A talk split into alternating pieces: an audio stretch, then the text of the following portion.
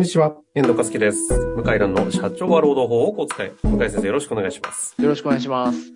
さあ、ということで今週も行きたいと思いますが、今日はですね、えー金融機関の30代の方からご質問いただきましたよ。早速ご紹介したいと思います。はい。えーいつも楽しく拝聴しております。近年、金融機関にも年功序列から今風の人事制度に変更する企業が増えてきました。はい。そこで質問です。はい。えー金融機関は労組があり、使用者と労組で妥協し、制度改革が行われる中、どれだけ綺麗事を並べても、不利益を受けるもの、えー職能給から役割給制度に変更はいるのが実情です。はい。しかし、労組としては不利益を受ける者がいたとしても、全体最適を考え妥協しております。このように一部、特に高齢者社員が受ける不利益は仕方がないのでしょうか不利益変更手法の中でも、労働協約は労使自治が認められ、裁判所もあまり踏み込まないと聞いています。実際はどうなのでしょうか？ご教示いただけますと幸いです。はい。非常に、はいしっかりといろいろ詳しそうな方からのご質問いただいているような印象を受けておりますが、はい。少し質問実態も、あの、私、あの、素人でして、教えていただきたいなというような感じがしてますけど。はい。はいそうですね。あの、要は、労働組合ってあの、大きな会社だといろんな人が入ってますから、一人一人が反対でも、まあ、押し切っちゃって、全体のためになるんだったら会社と合意しちゃう場合があるんですね。はいはい、特はい。に大企業、日本の大企業の場合は、非常、まあ、水面下では反対とかしてるんですけど、一般の組合員はそんなにわからないから、結果しか知らないので、えなんでこんなね、自分の給料下がるかも知らない制度に同意、組合同意しちゃうんだみたいな、そういう思いを持ってる方も多いと思うんですよね。なるほど。はい。で、実はこれ最高裁判決がありましてですね。おあの、旭火災海上保険事件っていう、えー最高裁判決が、うん。平成、平成のね、9年ですね。これ、けえ、違うか。そうですね。平成9年3月27日、旭火災海上保険事件ってあるんですね。はい。で、そこで言われてるのは、要は、まあ確かに一部の人は不利益を受けるけども、この会社の経営状態とか、全体としての合理性からしたら、うんうん。特定の組合員だけをわざと不利益に扱うことを目的として締結されたわけではないので、はいこれは、はいはい。あの、労働組合と会社の合意は、これは否定すべき理由はないと。ああ。要はあの、まあ、話し合って決まったんだから、特定の人だけこう、差別的になんか、あの、いじめのように不利益にするようなものじゃなければ、それは裁判所としては認めますよと。なるほど。で、退職金を引き下げたんですね。この旭川裁会場は、当時、バブル崩壊の煽りを受けて、ああ、はいはい。損保会社って結構硬い財務体質なんですけど、一部の損保会社も苦しくなって、ええええで退職金カットしたんですよね、確か。退職金のカットね。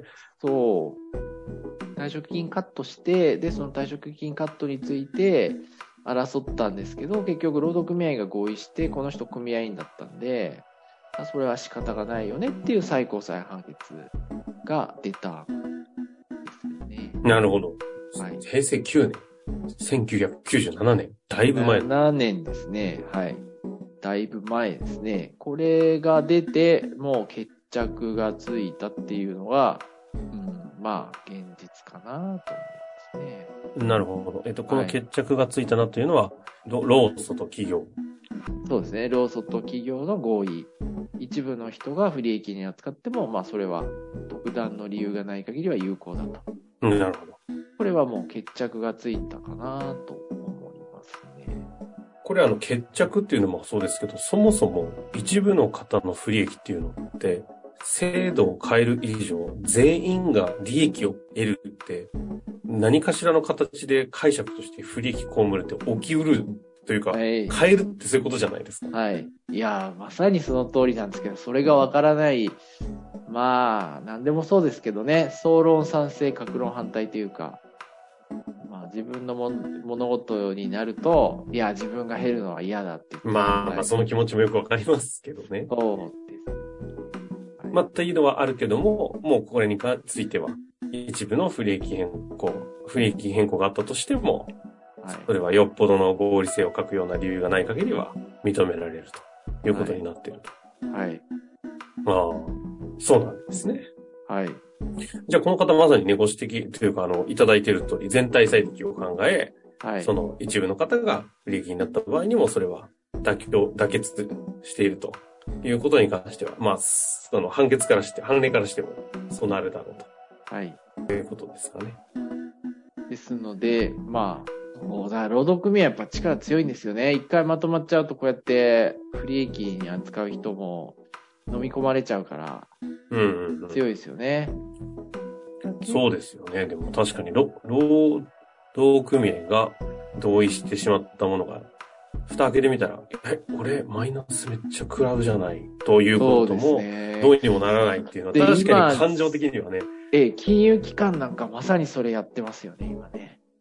あそうですよね。結局若手にお金を回すから、中高年の給料を下げるんで、ね、これから。ほおそらく、30代ぐらいが給料のピークになる仕組みになるんじゃないですかね、これから。う。はあ、前、ま、うん前、前倒しな感じの給料。前倒し、そうですね、もう承認給も高くて、で、40過ぎると、人によってはどんどん下がってくるみたいな。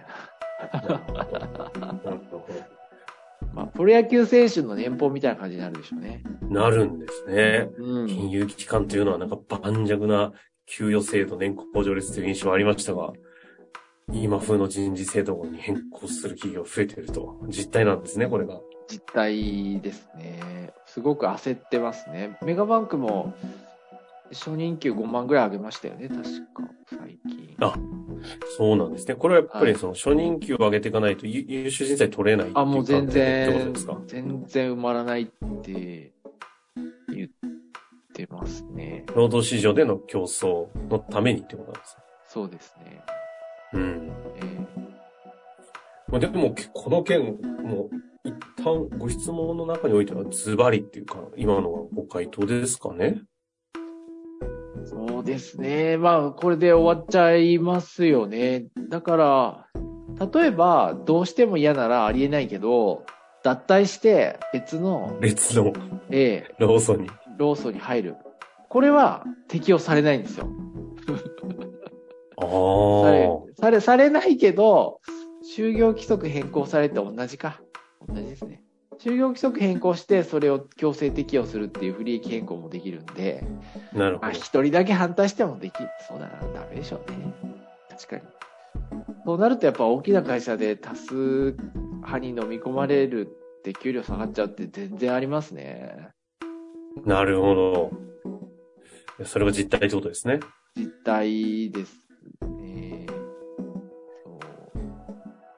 っちゃいました。その他の観点で、まあ、それらを踏まえた上で何かありますかそね。れらを踏まえた上でっていうと、やっぱりあの、今、組合費を払いたくないって若者が増えてまして、ああ、はいはい。客つどつどこの話出ますね。ええあの、この前人事の方と飲んでたら、食事してたら、やっぱり、あの、そういう話は全然普通に出てるって言ってました。ああ。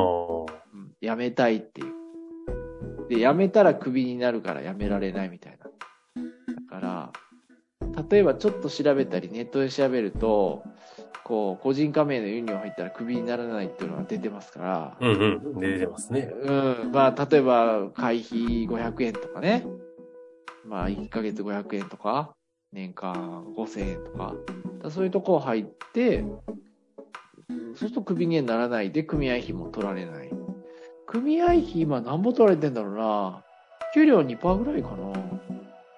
こんなもんですか？さ ?4、5千円ってことですか？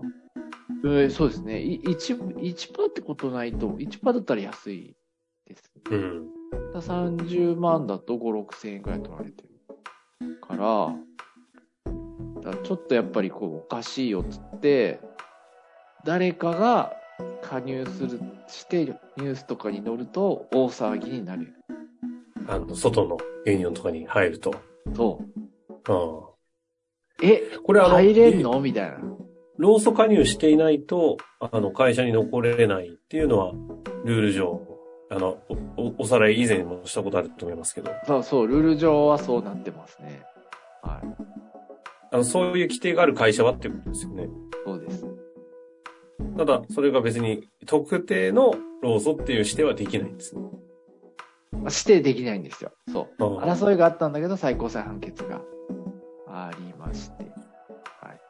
これあの、ローソンに加入していないと、要は辞めなきゃいけなくなるっていうのは、はい。根拠はどこに存在するんですか？その、労働組合とユニオンショップ協定ってあって、あの、労働組合に加入してない場合は解雇すると。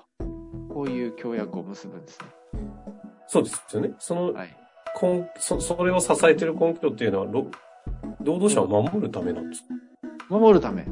一応建前上は。例えば、守るために絶対加入だぞということになるんですね。そう。うん、な、なんで許されてるのか僕も昔受験生の時から分かんなかったし、今でもよく分かってないですね。うん。なんか考えてみると不思議な感じですよね。それが守ることにつながっているのか。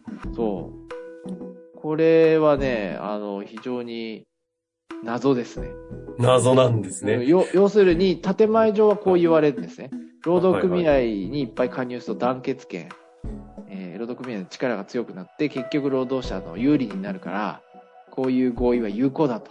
うんうんこういうのが、もう何十年前から言われてんだけど、果たして、組合費取られてまで、強制加入させられるって、個人の自由を侵害してますよね。うん。団体に入る前あ、向井先生、そその、その視点なんですね。その、うん。いや、だから王様の耳やロバの耳って誰かが言ったら、みんな同調すると思います。うんうんうん。で、連合って別に僕悪意はないけど、ものすごいお金あるんですよ。大企業の労組ってね、何億円貯まってるから、現金で。何億円じゃ効かねえか。何キャッシュ持十億のっ。てんですね。ええ。いや、遠藤さんも知ってますよ。まあそうですね。ええ。だよく横領騒ぎ起きるのは、もうめちゃくちゃお金貯まってるから、使い道ないんですよ。あそれっておかしくないのって、まあ、思いますよね。という感じですなるほど。はい。まあ、ということで、あの、まあ、ズバリね、ご質問にはご回答いただきましたので、一部の不利益が出ることは、そうですね。だから諦めざるを得ないでしょうねっていうのは答えなんですけど、うん、まあもう、本当に嫌だったら組合辞めちゃって、他のユニオンとかに入って、で、僕はちょっと、そのなんだ、会社の組合の方に従いませんと、やると、いいんじゃないかと。責任は持てないですけど。一つのね、まあまあ、社内でちょっといろいろな自分にはいい可能性ありますけど、誰かが言うとね、結構流行るんじゃないかなと思ってるんですけどね。あのまあちょっと思考の一つの一助としてね、ご参考にいただけたらなと思ってます。あの、大変いろいろあの知見のありそうな方ですので、ぜひまたなんか新しい質問ありましたら、お待ちしております。はい。向井先生、ありがとうございました。はい、ありがとうございました。本日の番組はいかがでしたか？番組では向井蘭への質問を受け付けております。ウェブ検索で向井ロームネットと入力し、検索結果に出てくるオフィシャルウェブサイトにアクセス。その中のポッドキャストのバナーから質問フォームにご入力ください。たくさんのご応募お待ちしております。